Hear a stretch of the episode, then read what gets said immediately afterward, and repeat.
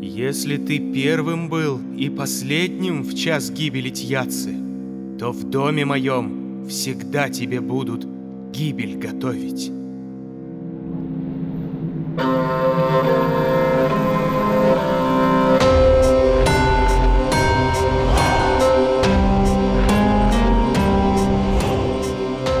Всем доброго! Приветствую вас в подкасте «Мифы» от студии Терминвокс.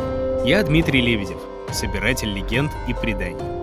В этом подкасте мы с вами узнаем, во что верили люди в древности и во что некоторые верят до сих пор. Каждый сезон будет посвящен разным народам и культурам. Сейчас же мы говорим о мифах Холодного Севера, о легендах Скандинавии, о песнях старшей и младшей Эдды. Мифы. В прошлой главе мы узнали, как в Асгарде появился Локи и какие беды принес богам. Почти все мифы о боге обмана связаны с тем, как он втягивает асов в очередную неприятность, а затем сам исправляет последствия. Как говорил Мефистофель в «Фаусте Гёте», «Я часть той силы, что вечно хочет зла и вечно совершает благо». Вот только Локи благо совершает исключительно тогда, когда разгневанные асы грозят ему расправой. Но даже прошлые неудачи как будто ничему не учат покровители лжи и коварства. Давайте продолжать.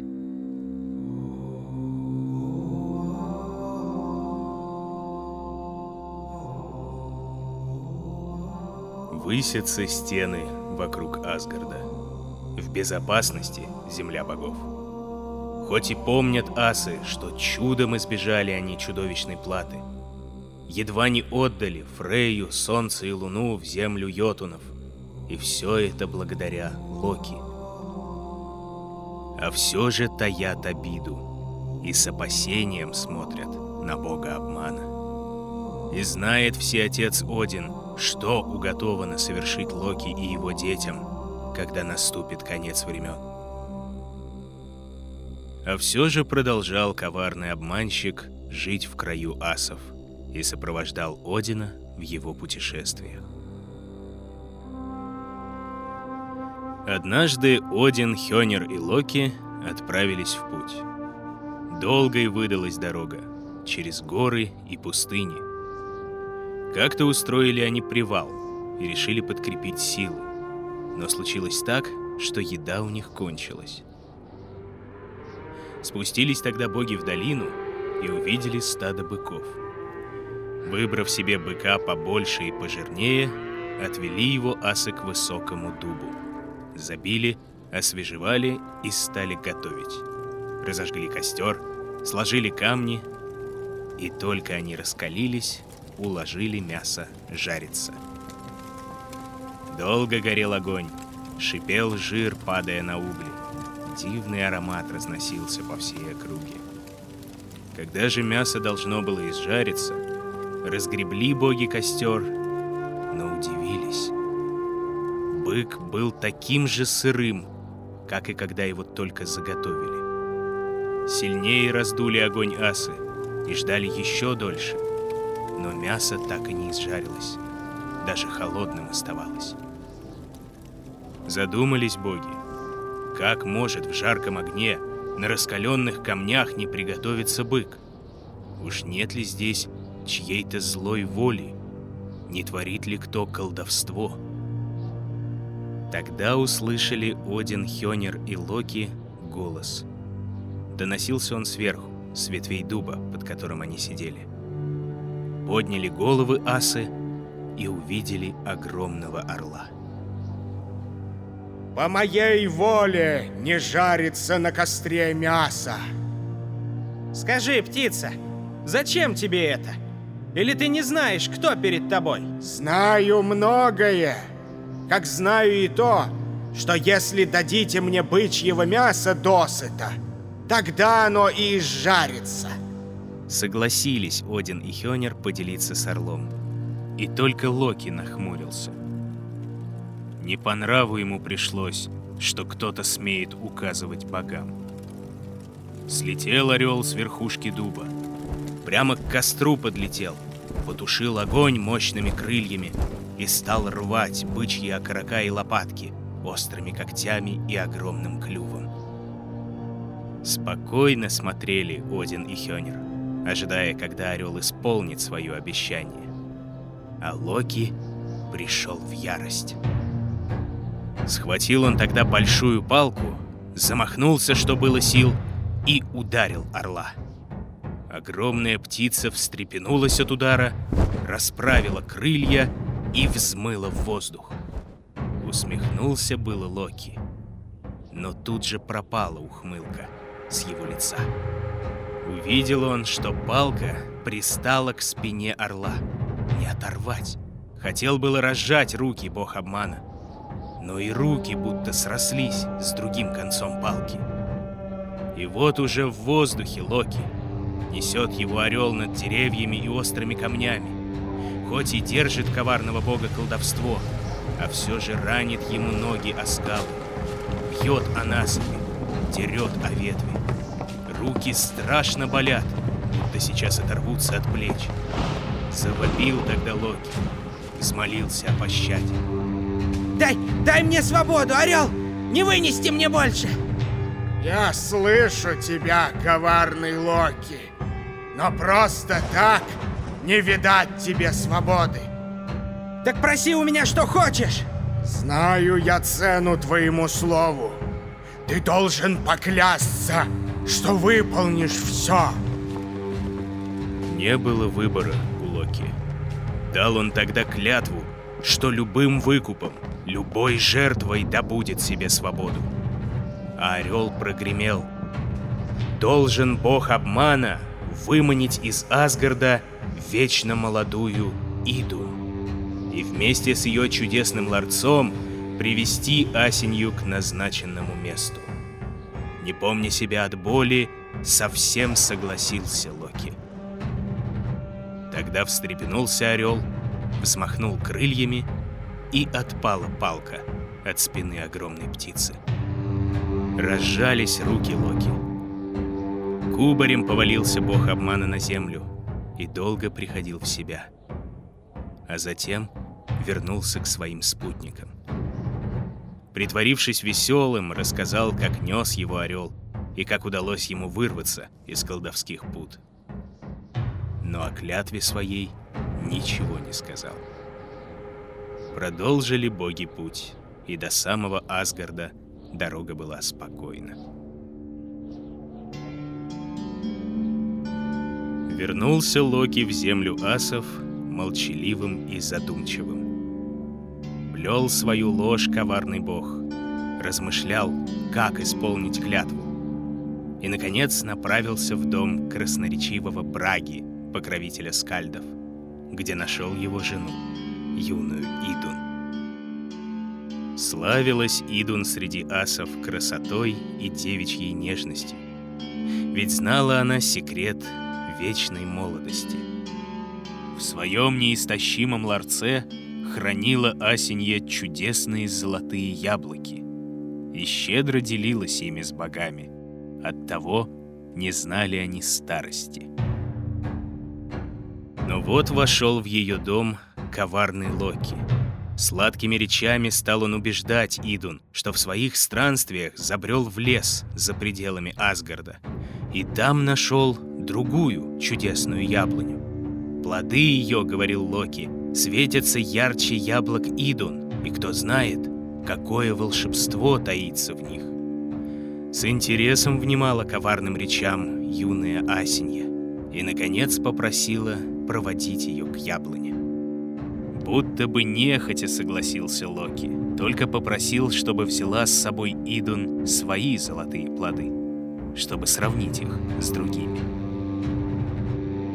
Ничего не подозревая, отправилась Асенья с коварным богом за край Асгарда. Долго шли они по темному лесу, пока наконец не оказались у дуба. Когда остановился Локи, огляделась Идун в изумлении. Не было яблони, и только голову опустил покровитель лжецов. Хотела богиня броситься назад, но тут поднялся ветер, и с неба слетел огромный орел. Схватил Идун и полетел на восток, к Йотунхейму. И лишь напоследок крикнул, что зовут его Тьяци, и считает он клятву Локи исполненной. Только тогда понял бог обмана, что Идун похитил не орел, а злобный великан. И теперь в земле Йотунов хранится секрет вечной молодости богов. Скоро почувствовали асы пропажу Идун. Без яблок волосы их проредила седина, кожа покрылась пятнами, движения утратили былую силу, к богам подкрадывалась старость. Собрались они на совет и стали думать, куда могла исчезнуть богиня молодости. И, наконец, поняли, что в последний раз Идун видели вместе с Локи — когда выходили они за пределы Асгарда. Схватили асы бога хитрости и стали грозить ему смертью. Струсил коварный ас. Рассказал всем, где Идун, и согласился исправить все. Пообещал он, что вернет богиню вместе с яблоками из страны великанов. Но только понадобится ему соколиное оперение которым владела Фрейя. Нахмурилась богиня любви, а все же согласилась. Облачился Локи в ее соколиный наряд, взмахнул крыльями и полетел на восток. Вскоре добрался он до дома великана Тьяцы. Тот, на счастье, уплыл в море, и Идун была одна. Превратил ее Локи в орех, ухватил когтями и во весь дух поспешил в Асгард. Но вот вернулся домой Тьяци. Увидел, что опустело его жилище. Нет больше ни вечно юной богини, ни чудесного ларца. Ярости обратился он орлом и полетел в погоню. С высоких стен Асгарда видели боги летящего сокола с орехом в когтях, а за ним — гигантского орла — Тогда стали разводить асы на стенах огонь. Вынесли ворох легкой стружки. Едва успел пролететь сокол, как загорелась стружка, и жаркое пламя взвилось к небесам. Не успел орел остановиться, и огонь за миг охватил его. Опаленные крылья перестали слушаться, и тьяцы с грохотом рухнул. Еще жив был великан, но недолго. В гневе бросился он на асов. Но куда ему было тягаться с богами в их краю? Так закончилась жизнь обманщика Тьяцы.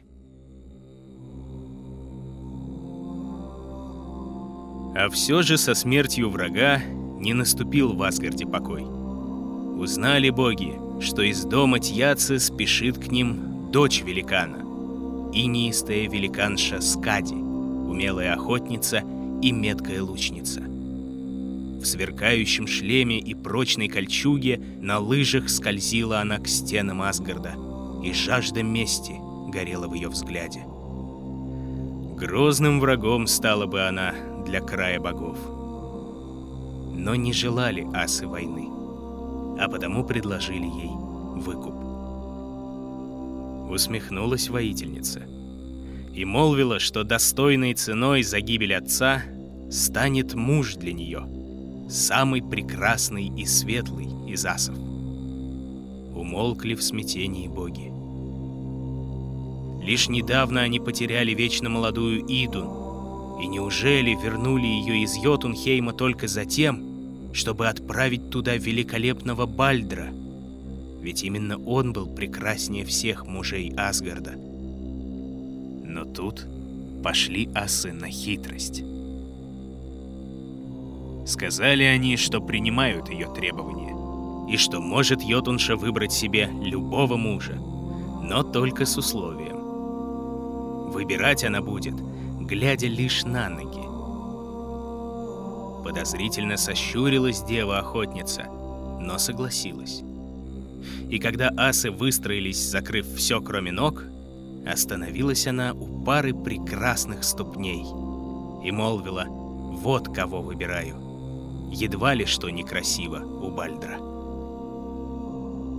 Но отдернул покрывало обладатель красивых ног и увидела Скади перед собой Ньорда, морского владыку из рода Ванов, что заложником остался в Асгарде на закате Первой войны. Рассердилась было Йотунша, но смолчала. Сама она сделала выбор. И все же не хотела охотница просто так покидать Асгард. Объявила она богам, что мир между ними будет лишь тогда, если асы смогут ее рассмешить. При виде свирепого и холодного лица Скади никто из небожителей даже подумать не мог бы, что способна она смеяться.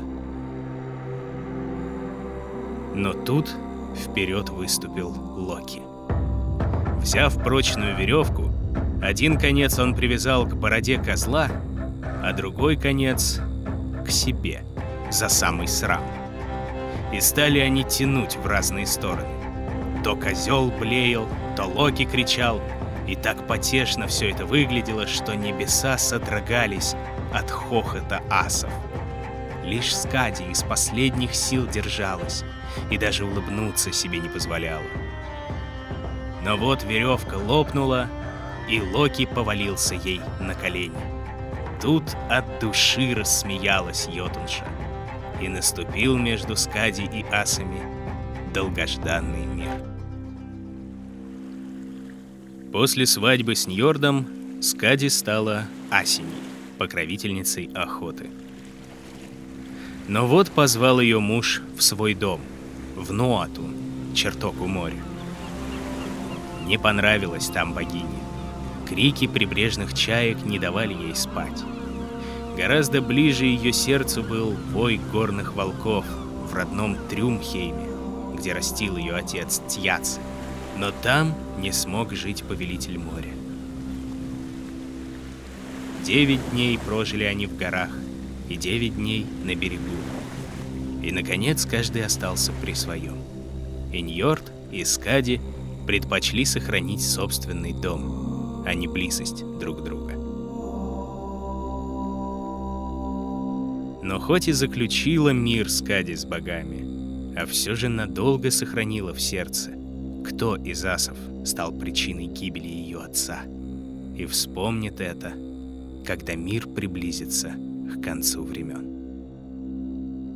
Для самого же Локи история с Идун не стала уроком. Все так же продолжал он творить обиды и досаждать богам, из любви к беспорядку и распрям, или же из злобной жажды мести. Но об этом мы расскажем в следующей главе подкаста «Мифы». Интересно, что вот уже в котором мифе бог обмана боится за свою жизнь, но не боится за честь. Он легко может выставить себя на посмешище, как в случае со Скади. Мало кто из богов, да и просто из мужчин, мог бы допустить уподобление женщине и публичное унижение. Но коварный Локи всегда действует в своих интересах. И для него цель оправдывает средства. Даже если цель эта безумна. Чтобы не пропустить следующие главы, подписывайтесь на подкаст «Мифы» на всех подкаст-площадках. А весь первый сезон уже доступен в ВК-музыке. Следить за новостями проекта и первыми послушать свежие главы можно в мобильном приложении и в официальном сообществе подкаста «Мифы» ВКонтакте. А еще переходите по ссылкам в описании и заходите на страницы подкаст-студии Терминвокс. Ставьте оценки, рекомендуйте друзьям, оставляйте отзывы и, как говорят скандинавы, скаль, то есть ваше здоровье.